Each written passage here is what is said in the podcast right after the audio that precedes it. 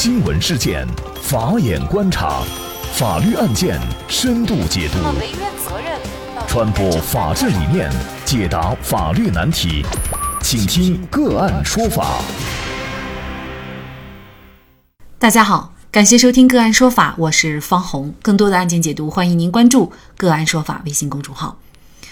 今天呢，我们跟大家来关注街头暴打女孩嫌疑人被抓，大人男子涉嫌三宗罪。以下呢是综合澎湃新闻等媒体综合整理。六月二十四号，一则女孩半夜遭男孩暴打并拖行的视频引发广泛的关注。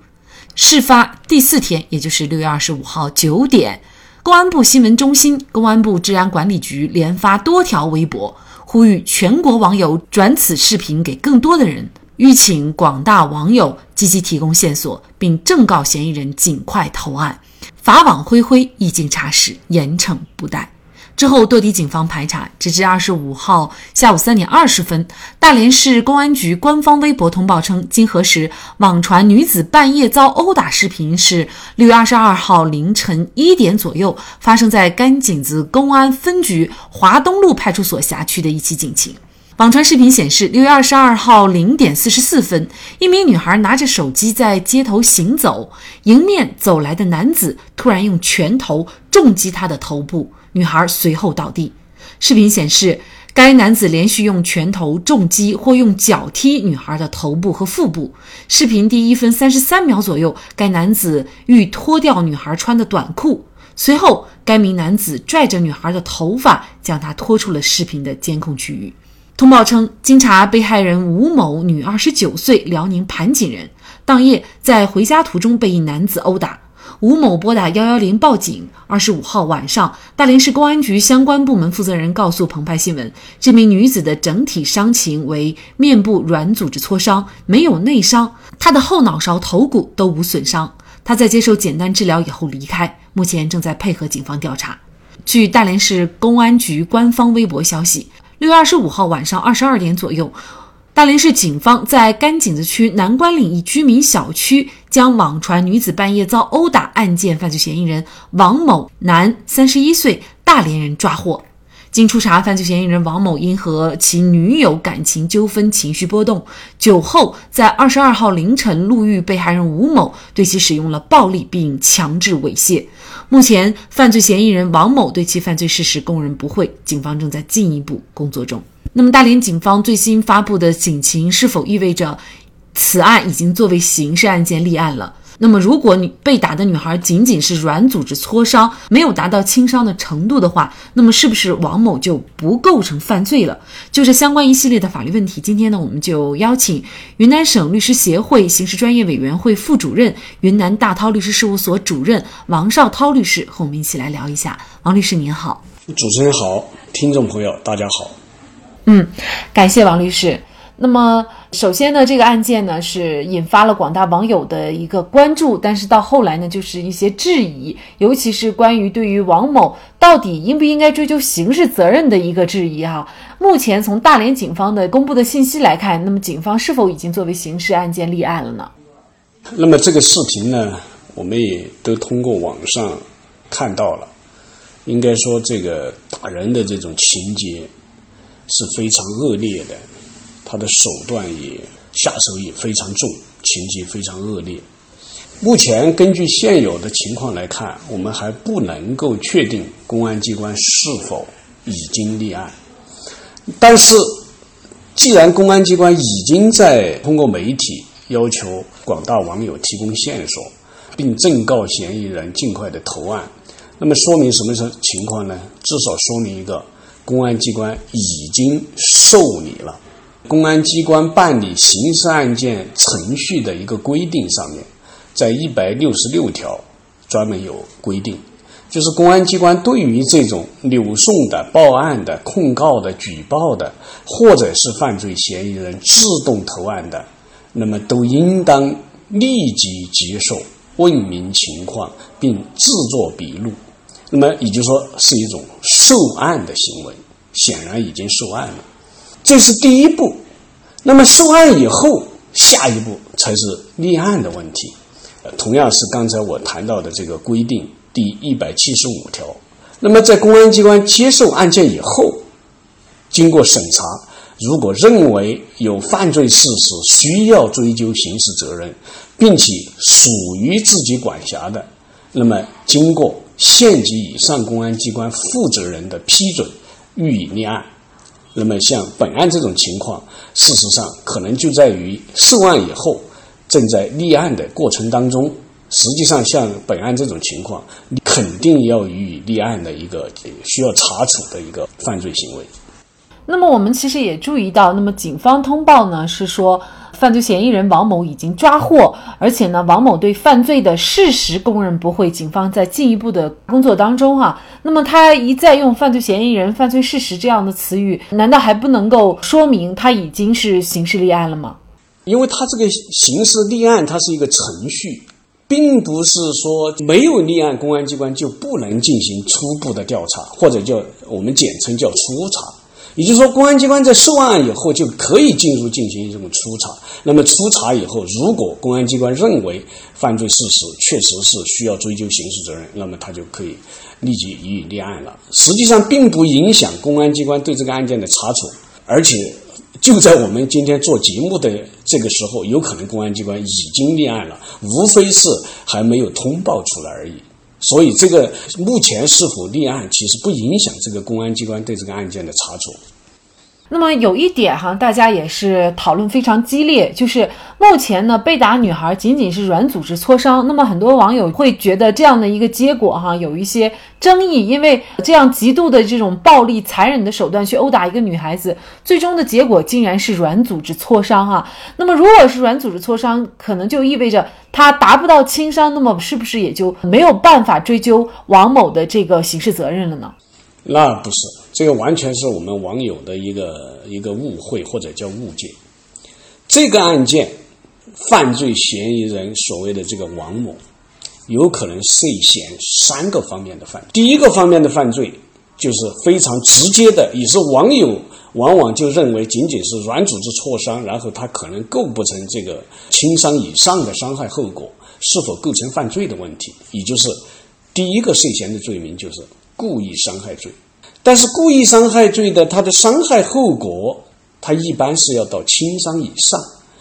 本案当中，如果仅仅是软组织挫伤，当然，如果这种软组织挫伤，比如说在面部，有可能会造成一些疤痕，它还是有可能有轻伤的这种可能的。所以，他涉嫌的第一个罪名就是故意伤害罪，第二个就是。如果他这个伤情达不到这个轻伤以上，是不是他就不构成犯罪了呢？这完全是一种误会或者叫误解。第二个罪名，他涉嫌的就叫寻衅滋事罪。那么这种寻衅滋事罪，它是不以伤害后果为前提的，而是要看什么情节呢？这就是我们刑法二百九十三条的寻衅滋事的那几种情形。第一个。随意殴打他人，情节恶劣的，哎，我们来看这个案件当中，事实上就是一个非常典型的随意殴打他人，而且还是情节恶劣。为什么情节恶劣？我们从视频当中呃可以看一下，对他的头部的攻击就是十七、十九下，然后用脚踢是踢了多少下？踢了十下，可以说是个典型的。随意殴打他人，而且是情节恶劣的。第二种情形就是追逐、拦截、辱骂、恐吓他人，情节恶劣的，这个多少也沾一些边。第三一个，强拿硬要或者是任意毁损、占用公私财物，情节严重的。第四一个，在公共场所起哄闹事，造成公共场所秩序严重混乱的。在本案当中的这种情节，就是最符合他这种寻衅滋事的情形的，就刚才我讲的第一种情形，随意殴打他人，情节恶劣。这个案件最有可能追究的罪名，可能就是寻衅滋事罪，这是第二个他涉嫌的罪名。第三个罪名，就是在本案当中还有一个情节，就是他好像是在有脱掉女被害人女子短裤的这个行为。然后脱掉以后，他就把这个女子拉出了这个视频的那个范围之外。视线范围之外，他究竟做了些什么行为？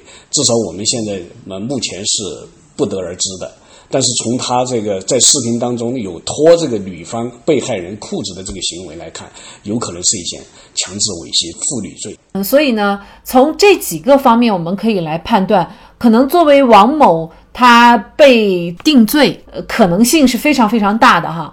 这起案件呢，事实上它是发生在本月的二十二号，因为这个媒体的这种曝光、视频的曝光，引起了全国各地的这种网友的极大愤慨啊。呃，因为这种行为确实是非常恶劣，跟一个素不相识的女子见面就进行这样残暴的去殴打、猥亵等等这样的一些行为哈，确实是让人感觉到无法接受。尤其是警方在处理这起案件的时候呢，一直都没有明确是作为刑事案件处理的情况下，这也激起了广大网友的一个激烈的讨论。那么您怎么看呢？我觉得对公安机关的这个看法呢，我觉得不应该去过多的解读，因为公安机关在处理一个刑事案件的时候，它一定要有一定的程序。并不是像我们网友一看见以后就徐往头上涌，然后就开始义愤填膺，然后就几乎要这个路见不平一声吼，然后要怎么样的？他不是这样。我们公安机关办案，他一定要遵循一定的程序。我觉得不应该做更多的解读，这是对公安机关办案机关的一个一个看法。啊，当然，面对这种舆情热点事件。我们公安机关、办案机关也应该及时的做出回应，及时的做出一些通报。广大的网友，因为他有这样一个知情权，我觉得还是有必要的。这个是对公安机关这一一方面的一个看待。另外，就案件本身而言呢，我觉得从谈两点。第一个，在目前这样的严峻的形势，也就是我们扫黑除恶的这么一个大的背景下，这么一个形势下。竟然会发生这么恶劣的一个刑事案件，我觉得这个犯罪嫌疑人王某可以用一个词来形容：胆大妄为。所以这个案件肯定会得到依法的、从重的、从严的处理。第二点呢，就是说对于被害人这方而言呢，我们也要做一个善意的提醒，特别是这种夜深人静。特别在这种可能会四下无人的这么一些环境当中，一定要有安全防范的这么一个意识。你看，在这个我们从视频当中就看到，这个深更半夜、凌晨这样的时间、这样的地点，我觉得这个安全的意识还是需要加强的。无论是如何去维护我们的治安、维打击犯罪，但事实上，这个社会上这种所谓的这种人渣、所谓的这种垃圾人，由于生活当中、工作当中各种个人的这些事情，然后有怨气以后，他找不到这种发泄口，他就有可能会对一些弱者来进行发泄。那么怎么办？所以我们的弱者，特别是单身的女性。在深更半夜，这些如果要外出，一定要加强这方面的安全意识，或者如果有人作陪、有人接应，最好是有这方面的安全保护措施。嗯，那我们用今天《人民日报》的评论来做节目的结尾：若非视频正好录下，谁能料到有人竟能恃强凌弱、拳脚相向、凶残至这番地步？任何一个有良知的社会都不可能容忍此等暴行。没有人是一座孤岛，对暴力犯罪零容忍，为每个人建起安全防线。好，那么这个案件的进展呢？我们个案说法也会继续的关注。再一次感谢云南省律师协会刑事专业委员会副主任、云南大韬律师事务所主任王绍涛律师。那也欢迎大家通过关注“个案说法”的微信公众号，具体的了解我们本期案件的图文资料以及往期的精彩案例点评。另外，您在生活工作当中遇到一些法律问题，都欢迎您通过添加幺五九七四八二七四六七幺五九七四八二七四六七这部电话号码的微信号向我们进行咨询和交流。给大家提供法律问题解答的都是我们节目邀请到的嘉宾了，他们都非常的资深、专业和负责任。感谢您的收听，我们下期节目再见。